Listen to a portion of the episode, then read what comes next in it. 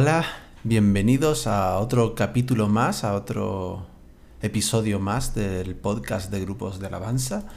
Eh, esta vez vamos a ver mm, un tema que es un poco más práctico que el que hemos visto en el primer caso, en el primer episodio, y este, este, mm, en esta ocasión vamos a ver siete consejos básicos para mejorar como grupo en tu grupo de alabanza. Como miembros de un grupo de alabanza en nuestra iglesia local hay una pregunta que siempre debe saltar a nuestro pensamiento una y otra vez. ¿Cómo puedo mejorar? ¿Cómo puedo ser mejor músico en mi grupo de alabanza? ¿Cómo puedo aportar valor para hacer crecer al grupo de alabanza?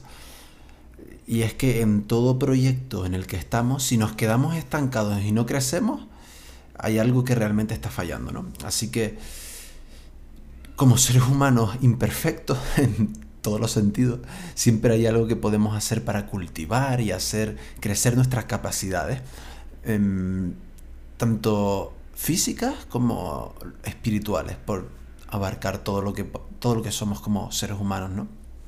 Entonces, son siete, siete consejos sencillos, que muchos de ellos ya habrán oído, pero me gustaría darles un enfoque distinto y, y que realmente pueda aportar algún tipo de valor y a lo mejor pueda aportar algo que no hayan pensado antes y entonces les ayude.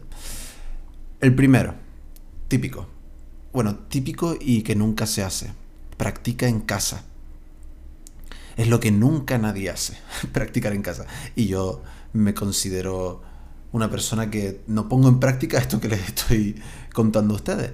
Pero eh, es algo complejo, ¿no? Y a pesar de que muchas personas dediquen tiempo muchas no, perdón, a pesar de que muy pocas personas eh, dediquen tiempo en su casa para preparar las canciones para el domingo, es algo que ofrece unos resultados buenísimos, con una inversión de tiempo mínima. Y lo sé por, las pocas veces que lo he puesto en práctica. Y, realmente el problema es ese, el problema es el tiempo, porque todos tenemos otras muchas cosas que hacer en nuestro día a día para, para estar dedicándole ese tiempo al grupo Alabanza nuestro día a día está lleno de muchas cosas. Creo que en esto coincidimos todos. Y ya bastante tenemos con el ensayo que, hay que hacer cuando vayamos allí, ¿no? Eso, ese, es el momento en el que yo tengo que ensayar. Pues no. Los ensayos tienen una finalidad distinta a la de preparar a cada componente del grupo individualmente en su instrumento o voz o finalidad o lo que sea. Es decir, el ensayo del grupo Alabanza no está para para que tú te aprendas la canción en ese momento, no está para que tú llegues y digas, ah, vamos a ver qué canción era, ah, era esta, vale, tonalidad, vale, cuáles son los acordes, voy a aprendérmela, no. se supone que tenemos que ir al ensayo em, a cuadrar lo que ya todos sabemos tocar o cantar. Pero de nuevo, como el tiempo siempre es un problema, aquí te quiero dar tres cosas a lo mejor que puedes hacer todos los días eh, en lo que solo te va a tener que invertir 10 minutos al día. Sé que lo que no puedes hacer es decir, oye, me voy a poner dos horas al día a practicar. Vale, eso prácticamente es imposible, a no ser que única y exclusivamente te dediques al grupo de alabanza de tu iglesia, esto no lo vas a poder hacer. Vale, o a no ser que, que no tengas vida social ni y seas millonario.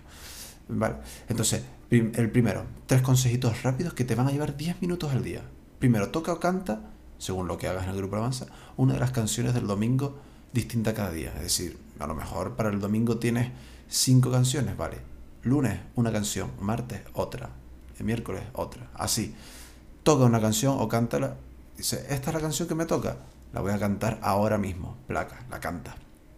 Segundo, lee la estructura de todas las canciones. Simplemente léelas, nada más. Solo léelas. ¿Vale? Eso que te ocupa. Nada. Eh, eh, dos minutos. ya tenemos seis de la canción, eh, dos, eh, mm, leer la estructura de todas las canciones. Y tercero, lee la letra de la canción que acabas de cantar o tocar, léela otra vez, léela y ora. Ora lo que Dios te, te diga en esa canción, lo lo que te salga a decirle a Dios. Si cantas eh, desde el fondo del mar, por ejemplo, por poner un ejemplo de una canción, ora en base a lo que esa canción te ha dicho. alaba a Dios también con tu oración. Con estas tres simples cosas que puedes hacer cada día, cuando llegues al ensayo te vas a sorprender y vas a detectar una diferencia muy grande a cuando simplemente no hacías nada. En serio que da resultados. Pruébenlo una semana y si les gusta, son 10 minutos al día. Solo 10 minutos al día. Y les va a traer muy buenos resultados. Segundo punto. Dedica un tiempo a orar por el grupo alabanza. Este ministerio, el de los grupos alabanza, como cualquier otro y como cualquier otra actividad que realizamos en nuestra vida, no existe al margen de Dios. Él lo gobierna y Él lo sustenta. Él lo guía y lo permite. Por tanto, no tiene ningún sentido caminar hacia ninguna dirección si no vamos de la mano de Dios mismo. Por lo tanto, dedica, dediquemos, me lo digo a mí mismo, tiempo a orar explícitamente por el grupo de alabanza. Pon una alarma en tu móvil si te cuesta acordarte de estas cosas. Escribe en el grupo de WhatsApp el simbolito este de las manos juntitas, que en realidad es para, como para pedir perdón, pero los cristianos lo usamos para orar. Pon orando por el grupo de alabanza. Haz una oración pidiendo a Dios su dirección, agradeciéndole todo lo que nos da como grupo, el privilegio de guiar a la iglesia en adoración los domingos, pide por el servicio oculto del domingo para que la congregación pueda ofrecer una adoración genuina y que Él toque los corazones de su pueblo y de los que no le conocen. En otras palabras, mete a Dios en el proyecto de ofrecerle adoración y alabanza. Sin Él no tiene sentido que te prepares no tiene sentido que estudies o que mejores tu técnica o que seas el mejor guitarrista o batería o que te pegues unos pedazos de, de, solos de, con tu voz espléndida. Dios es lo único importante para adorar a Dios. Lo repito, Dios es lo único importante para adorar a Dios. No lo olvidemos. Tercero, escucha todo tipo de música. Vale, aquí nos salimos un poco ya del lado eh, espiritual. Y, voy, a, voy a hablar de algo que quizá les sorprenda, pero sí, he dicho todo tipo de música, he dicho todo tipo de música. Lo repito, todo tipo de música. Hasta la música secular dirán algunos. Ah, esa música es pagana, esa música eh, no sé qué. No, sí, todo tipo de música. ¿Por qué? Porque estar involucrado en un grupo de alabanza requiere creatividad musical a muchos niveles. Y la creatividad musical se alimenta oyendo música. Es decir, eres un miembro mucho más útil, por decirlo de alguna manera, en musicalmente hablando, en un grupo de alabanza, si e, e, estás cultivado en el conocimiento musical. Si, eres una persona que, que, sueles oír muchos estilos de música, que no te resulta extraño ni desagradable que de repente un día la alabanza toque bachata o reggaetón o, rock. E, eso no, no puede no puede resultarte algo malo. ya, hablaremos de este tema en otro podcast, pero como miembros del grupo de alabanza debemos conocer qué está pasando en el mundo de la música, los estilos que surgen, la música que se suele escuchar, los sonidos, los instrumentos, las tendencias. Escuchar mucha música y muy variada nos culturiza musicalmente hablando y aumenta nuestra capacidad creativa, lo cual es muy importante para incrementar la calidad musical de nuestro grupo alabanza. Estamos aportando valor. Vale, ojo, ojo, porque aquí, aquí llega el debate. Ah, no, pero ¿qué música vamos a, vamos escuchar? No, no, no, no estoy alentándote a que escuches música con contenido, por ejemplo, sexual explícito, o que incite a la violencia o denigrar a la mujer. No, no. No estamos de acuerdo con ese tipo de contenido. Cualquier cristiano debe estar en desacuerdo con ese tipo de contenido. Pero la música en sí, como expresión artística, como expresión meramente musical, nos hace crecer mucho como músicos de un grupo alabanza. O sea, es evidente. O sea, seamos lógicos. No, no vamos a escuchar música que sabemos que no agrada a Dios. No vamos a, deleitarnos en ella. Eh, escoge con sabiduría, escojamos con sabiduría qué escoger, qué escuchar. Seamos lógicos. Esto no es un, una propuesta de, mira, ponte a escuchar aquí música satánica, que es un tipo de música y tendrás que escucharla, ¿no? Para aumentar tu creatividad musical. No, no es lo que estoy diciendo. Y no es lo que estoy promoviendo. Seamos sabios a la hora de escoger qué música escuchamos. 4. Mejora tu técnica individualmente. Si tocas un instrumento o cantas, que son básicamente las dos cosas que puedes hacer en un grupo de alabanza normal, no puedes conformarte con lo que ya sabes. Esto es un grave error. Porque mucha gente entra al grupo alabanza diciendo, no, es que yo sé cantar. O yo sé, mira, yo sé tocar la guitarra. O yo, yo sé tocar el yembe. ¿Vale? Empezaste, entraste con ese nivel que dijiste que sabías.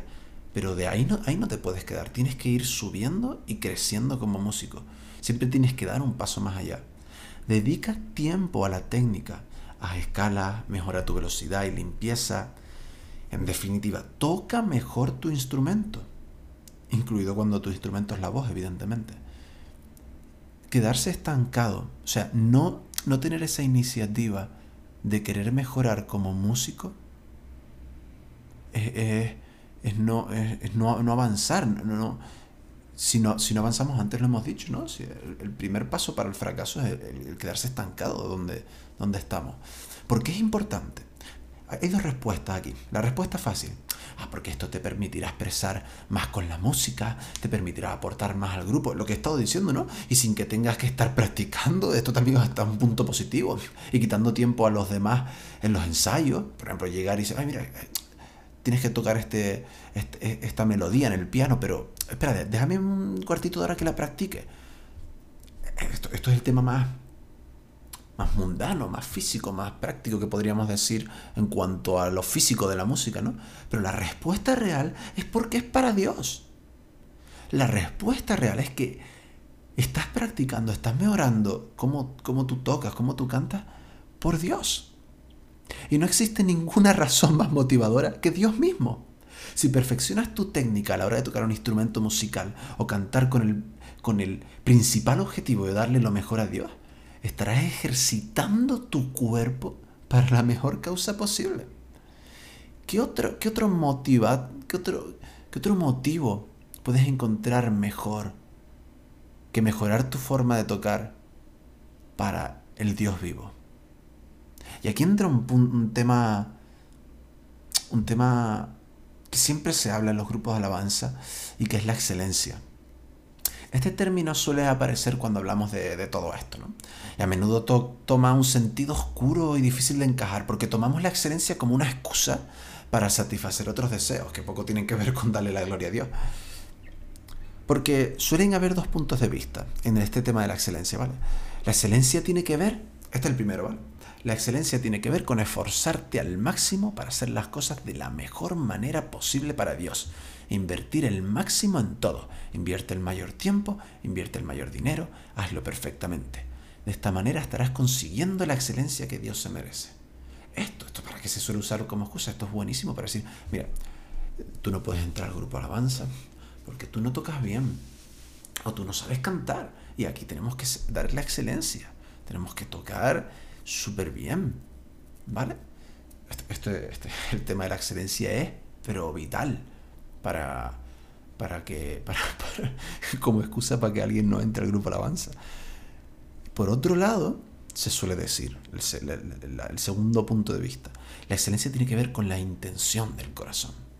La mejor manera en la que ofrezcas algo a Dios no tiene que ver con tu esfuerzo físico con tus capacidades, sino con un corazón dispuesto a adorar a Dios como mejor pueda. Y esto que es la excusa perfecta para el otro lado, para decir, mira, oye, yo estoy aquí haciendo el ridículo con, con, la pandereta, pero oye, yo lo hago de corazón, yo lo hago de corazón a Dios. No tengo ni idea de tocar la pandereta, pero lo estoy haciendo, eh, eh, estoy dando excelencia, puesto que yo lo estoy haciendo de todo corazón para Dios. Estas dos propuestas estas dos posturas plantean muchísimos problemas. Y cada cual, cada grupo la utiliza en su beneficio, según el discurso que quiera hacer llegar a los demás. Y quizás podemos ver textos bíblicos que apoyan que la excelencia tiene que ver con lo terrenal, como el sistema sacrificial judío o el templo de Salomón. Y ejemplos, ejemplos bíblicos donde una viuda ofreció lo poco que tenía y, esto, y esto era lo más excelente. esta ofrenda fue la más excelente de todas, ¿no? Y, el problema viene cuando entendemos de manera incorrecta versículos como este que acabo de nombrar de Marcos 12, del 41 al 44. Vale, vamos a, analizarlo un, poco. Sé que me estoy yendo, pero vamos a analizarlo un poco. La idea del texto eh, no es que baste con poco. La, idea del texto no es que no importa la cantidad que pongas. No, importa que pongas mucho o poco. Eso no es lo que está diciendo el texto. Eso, es lo que muchos han entendido, pero no es lo que está diciendo. Todo lo contrario. El mensaje de la ofrenda de la viuda pobre es que lo único suficiente para Dios es absolutamente todo. Y todo es todo. Nuestro esfuerzo físico, nuestras capacidades mentales, nuestra técnica musical, nuestro tiempo, nuestro dinero, las intenciones de nuestro corazón. Todo. Todo. No hay ni una postura. No, la excelencia es esforzarte. Ya está. No, la, excelencia es lo que tenga el corazón. Ya está. No, la excelencia es todo tú. Todo tu ser al completo. Entregándolo todo a Dios. Solo llevaremos a cabo una adoración excelente si ofrecemos a Dios todo lo que somos.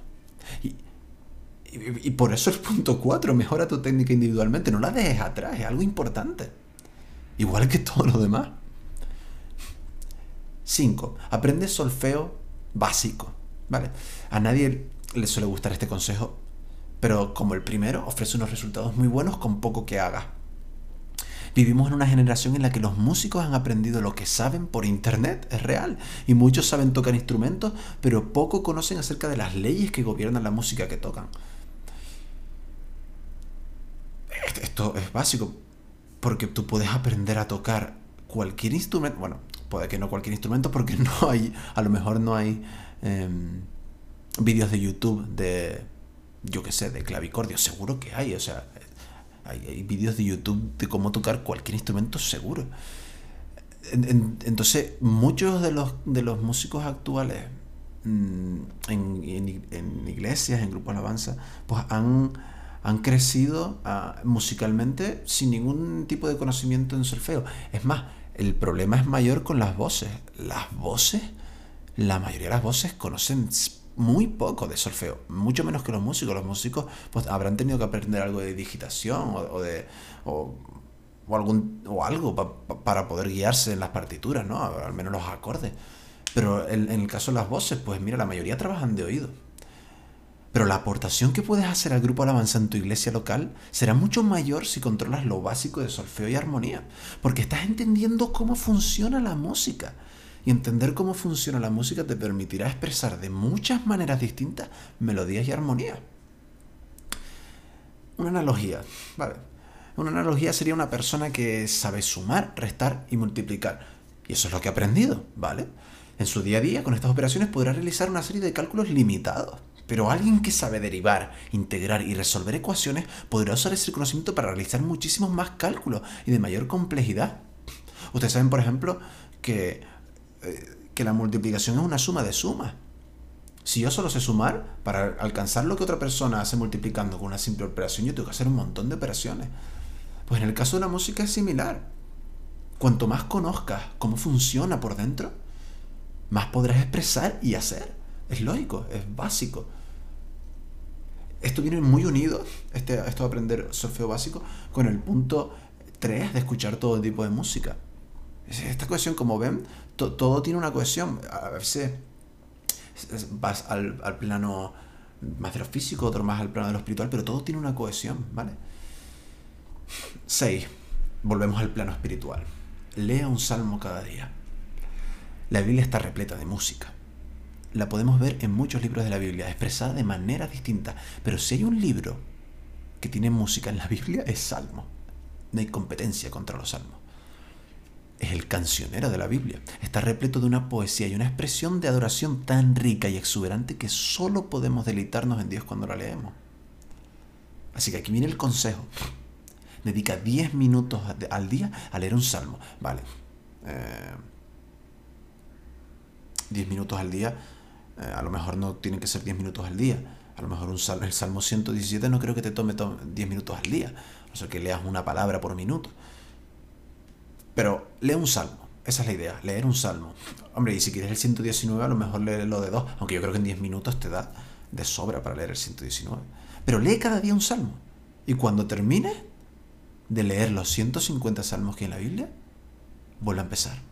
Y así, ¿Hasta cuándo? Es la pregunta. Hasta que te mueras. bueno, en el cielo o en la presencia de Dios, eh, seguramente creo que podremos seguir leyendo los salmos o Dios estará interpretando nuevos salmos para nosotros. ¿En qué te ayuda esto? Si antes decíamos que escuchar música de todo tipo iba a potenciar tu creatividad musical, eso lo habíamos dicho en el punto 3, imagina lo que hará leer cada día las canciones escritas en el libro inspirado por el Dios absoluto e indiscutible de toda la creatividad que ni siquiera somos capaces de imaginar. Leer salmos es leer la mejor manera de expresar nuestra adoración a Dios. El maestro mismo dándote las pistas exactas de cómo adorarle ¿Qué más queremos? Y esto, esto es un plus, se potencia muchísimo más si compones música y lees salmos, si te empapas de la, de la literatura, de la forma de expresarse de, los salmistas, a la hora de componer música estarás componiendo y eso se te pega, te empapas, es algo que está dentro de ti. Y eh, te, podrás dar cuenta como eh, la expresión poética de, tus de tus canciones sonarán cada vez más a Biblia es un cambio bastante grande el que se, nota cuando, cuando empiezas a leer salmos y empaparte de lo que es la música en la Biblia. Aparte de salmos hay mucha más música en la Biblia, pero claro, salmos es como el cancionero, es como el compendio de la expresión musical bíblica. ¿no? 7. Aprende de otros grupos. Este es el último punto. Aprende de otros grupos. Grupos de alabanza hay en todas partes del mundo con más luces, con mejores canciones, con mayor equipo de sonido, con mejores músicos, etc. Hay muchísimos y de mucha diversidad y estilo. Aprende de ellos. Escucha sus canciones, practícalas, lee sus letras, busca a sus líderes en las redes sociales, síguelos, observa qué hacen, sus testimonios, sus estilos de música, busca vídeos por internet donde den consejos, trucos, etc. Ellos, las personas estos que están eh, eh, liderando grupos de alabanza de iglesias potentes, con grandes inversiones de dinero, con muchos miembros. Tienen una experiencia y un apoyo logístico y económico enorme. Así que presta atención a lo que hacen. No es simplemente para que digas, ah, mira, eh, Hilson el otro día puso la letra, esta tipografía y con este fondo, vamos a hacer lo mismo. No, no, no. No, no se trata de coger lo que hagan y tratar de imitarlo. No, no, simplemente es un paso más en el sentido de escuchar. E-, esto completa. El punto 3, 6 y 7 tienen una, conexión bastante fuerte. Y es empaparte, empaparte de, este, de esta musicalidad. Eh, en todos los sentidos, bueno, junto con el, con el de aprender solfeo, ¿no? Es la idea de empaparte de, todo esto. Para que, para que venga intrínseco en ti. Para que tengas esas ideas que no tengas que estar diciendo, bueno, voy a buscar en Pinterest a ver qué es lo que, qué es lo que hace eh, Planet Shakers. No, no, no. Sea una continuidad. Es como si te interesa un tema en particular, como por ejemplo, a mí me gusta mucho El Señor de los Anillos. Yo no tengo que estar esforzándome para saber algo. Yo continuamente estoy leyendo noticias, me gustan las películas, leo los libros. El conocimiento acerca del Señor de los Anillos se desprende de mí de forma natural, porque me gusta. Pues lo mismo estoy diciendo con esto. Estoy hablando de que nos empapemos de lo que estamos haciendo en el grupo Alabanza, que disfrutemos de la música, que busquemos eh, nueva música, que aprendamos solfeo, que practiquemos en nuestras casas, que leamos salmos todos los días, que aprendamos de otros grupos. Este, este sentido de empaparse de todo esto, ¿no? Para que naturalmente seamos lo que hoy se conoce como músicos todo músico siempre tiene algunos otros músicos que les encantan y que imitan en sus estilos y le apasiona su música. Busca los grupos de alabanza que cumplan con esto y disfruta de lo que ellos hacen también. Y no solo tiene un sentido de crecimiento propio, o sea, todo este, todo este crecimiento del que estamos hablando como, como músico, como, como líder o como participante del ministerio del grupo alabanza, su propósito está claro lo hemos dicho antes, es Dios mismo. Es Dios mismo el propósito, mejorar para Él. Así que con esto hemos acabado este episodio sobre los siete consejos para mejorar como músico en tu grupo Alabanza. Si te gustó este, este episodio, pues mira, te puedes suscribir en la plataforma en la que estés oyendo este, este podcast Y también puedes ir al blog gruposdalabanza.com o buscarme en las redes sociales, seguirme o, hacer lo que quieras. Pero intenta poner en práctica estos, estos, siete, estos siete consejos y también te animo a que busques, vas a Google y escribes eh, consejo de grupo alabanza. Eh, cómo mejorar como músico de grupo alabanza.